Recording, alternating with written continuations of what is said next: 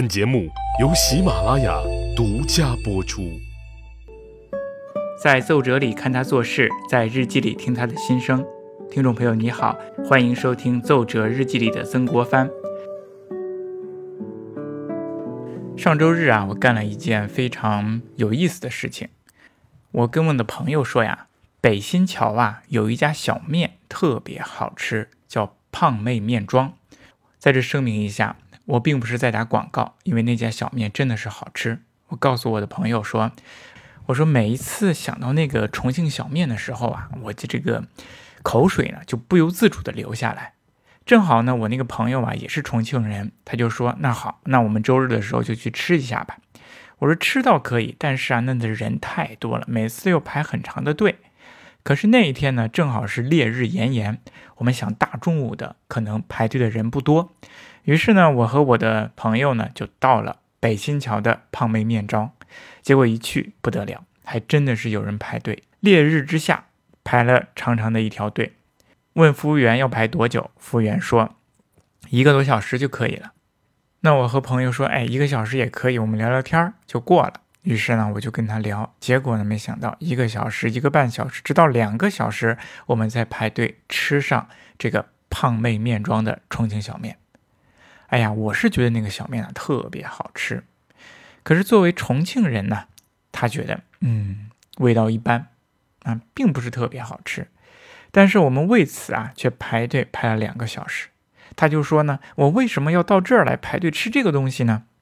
那就是猎奇，大家都在那儿排着长队看猎奇，看看这个小面到底是什么味道。于是大家都在那儿排。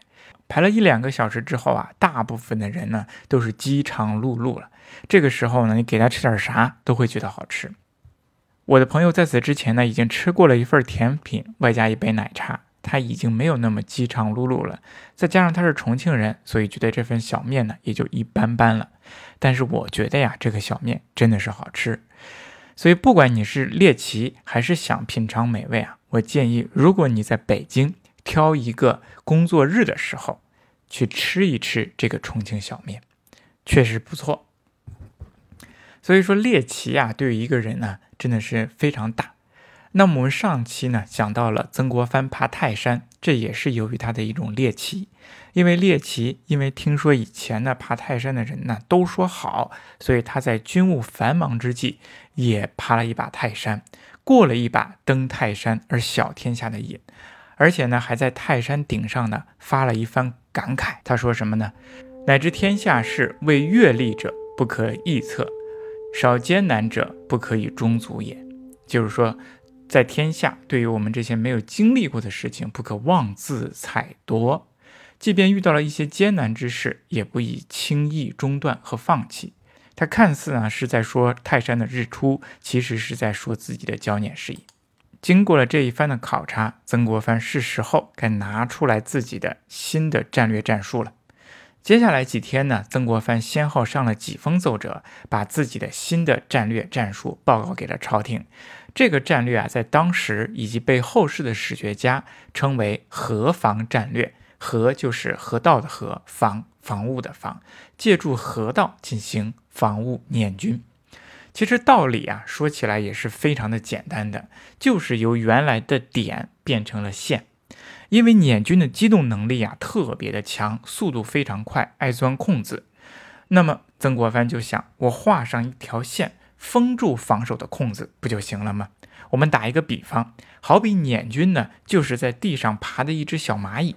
曾国藩的河防战略呢，就像是他自己用樟脑球在地上画了四条线，这四条线呢，组成了一个封闭的图形，把小蚂蚁困在里头。然后呢，他再逐渐的缩小这个防护圈，直到把蚂蚁憋死在里头。那么曾国藩呢画的这几条线，就是依据当时中国大地上的河道来完成的。那这个时候呢，如果你方便的话，翻开一下这个音频下面的详情页，有一个地图，这个地图上面就展示了这几条线。最东边的一条线是运河，从微山湖到北边山东的黄河处的沈家口，这是一条线。西边的防线呢是由两条河组成的，其中一条河呢是沙河。它从周家口到怀店，再到正阳关；另外一条河呢，叫贾鲁河，从周家口到北边的朱仙镇。那么再往北啊，朱仙镇再往北四十里呢，就应该是黄河了。可是这四十里之间呢，没有河道，怎么办呢？曾国藩就派人挖沟守之。北边就直接利用黄河，从中游的开封这一段，一直到下游山东境内的山家口。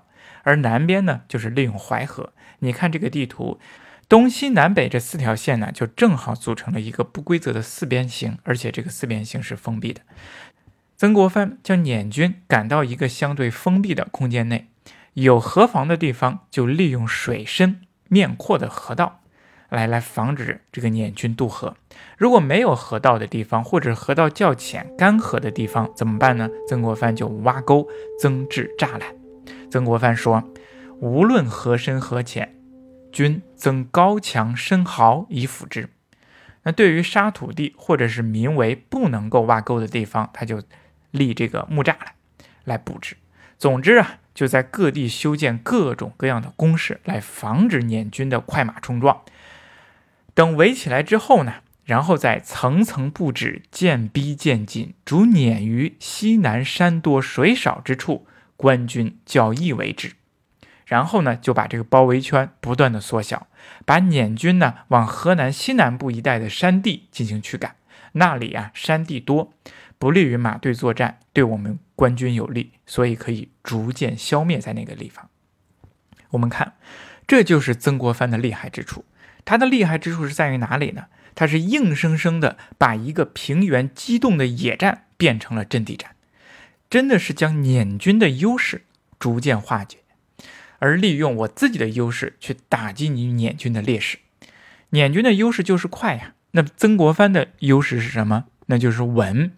而曾国藩转化这个优劣势的方法其实是非常简单，甚至是笨拙的，那就是挖沟占河，用铁锹一铲子一铲子把这种优势给逼出来的。你看看这个道理是不是非常简单的？其实呢，就像老子说那句话“大道至简”，你行军打仗也是这样。我们都大家都知道，兵法说讲究出其不意，可是这一招在曾国藩的兵法书当中是没有的。他这一招就是稳，一步一步的一个脚印儿往前走。他的这种稳稳到什么地步呢？让敌人可以看到你的进攻意图，但是他没法撼动你，就这样一步一步一步的往前逼，把你逼到死墙角，只把你憋死。那道理是非常简单的，可是做起来却非常难的。它需要时间，需要坚持，需要毅力，不是一个急于求成的事情，需要花费大量的人力、财力还有物力去完成这件事情。那么曾国藩想做到这样稳，他也必须得投入这么多。我们比如说啊，西线的，我们刚才提到了，在这里呢有两条河，一条是沙河，一条是贾鲁河。这两条河呀，其实淤积已经很久了，地段非常长。曾国藩说上下千余里，防此两河本系极难之事。不过呢，也没有别的办法，因为自己的马队不及捻军，战事没有把握，所以不得不兼顾守势。曾国藩他就告诉朝廷，他说这个防河之举啊，办成则有大利，办不成亦无大害。所以说你就让我去办吧。这就是曾国藩的这种原理。还是那句话。大道至简，曾国藩防守的原理也是其实是非常简单的。我最近呢跟那个朋友之间呢来回聊，我这个朋友呢他喜欢炒股，他就告诉我，炒股的道理其实也是非常简单的。你找准世界上好的公司去投它，不要进行瞎操作，就闭着眼投就行了。为什么呢？因为随着这个时间的增长，全球的经济呢基本上是向好的。那么这种好的企业，它会更加的变好，所以说你就不用不用管就行了，你就等着它的财富自然的增加，而你买它的股票，你的财富也就跟着增加了。这是一个非常简单的道理，但是大多数的人等不及，哎，进行乱操作，操作来操作去，结果让自己血本无回。这就是巴菲特进行理财遵守的一个非常重要的原则，它非常的稳。就和曾国藩一样，打仗也是如此。曾国藩的打仗的战略战术就讲究这样的一个稳字，非常简单。他每一次都要把进攻变成守势。只要你的方法正确、得当，你坚持下去，就一定能获得成功。那天下所有的事也是一样的，只要你找到正确的方法去坚持下去，用时间来看，你就一定能够获得成功。关键就看你能不能坚持下去。那曾国藩呢？他也在一篇奏折当中啊，阐明了自己的想法，还有自己的决心。他觉得办理河防是针对捻匪的一个最好的方法。为什么呢？因为他说，自古办流寇本无善策，唯有防之是不得流。优势得寸则寸之道啊。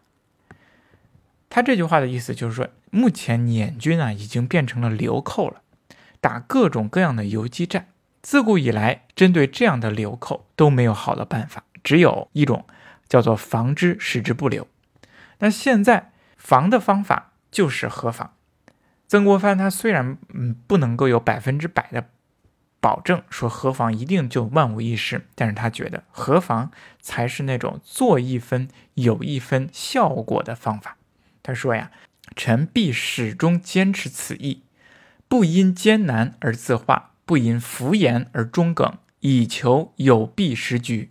我们看这两句话呀，说的是非常的硬气，我觉得也是我们大家所需要学习的地方。他说：“我坚持我自己的道理，不会变化，不会因困难而自化，不会因敷衍而终止。”我把这两句话呢，也献给你正在收听这个节目的听众。我们希望呢。做自己喜欢做的事情，做自己想做的事情，不要因为困难而就自化不前，也不要因为别人的眼光或者是看法就停止坚持自己做的事情。如果你的坚持是正确的，朝着那个方向走，坚持下去一定能成功，这是早晚的事情。这就是曾国藩他所坚持的，他认为何妨正确，所以他就一直想坚持下去，用一铲子一铲子挖出来，来挖倒捻军。那其实说白了，他当年呢，嗯，打太平军的时候也是靠着一铲子一铲子挖的。那不是有一个学者就说嘛，曾国藩打仗的一个绝招是什么呢？就是挖沟。那么现在镇压捻军、剿灭捻军，他还是拿出了自己的绝招挖沟。可是尽管他这个战略啊听着是十分正确的，而且当时的朝廷批文呢也给他回复说：“所臣不为无见。”就是说，嗯。你的这个陈奏啊，听着也好像不无道理。防河之意可成，就是你这个防河战术啊，你先去做吧。不过呀，那么到底能不能成呢？捻军他会不会甘心去配合曾国藩的这个河防战术，老老实实的在他画的这个圈里头呢？肯定是不会的。他不会等着让曾国藩把自己包围起来。那么再加上这个战略啊，涉及到千里范围，需要各地军官的配合。我们问题来了，曾国藩的河防到底能不能成功？接下来又会有怎样的战事变化呢？我们接下来呀，慢慢说。谢谢。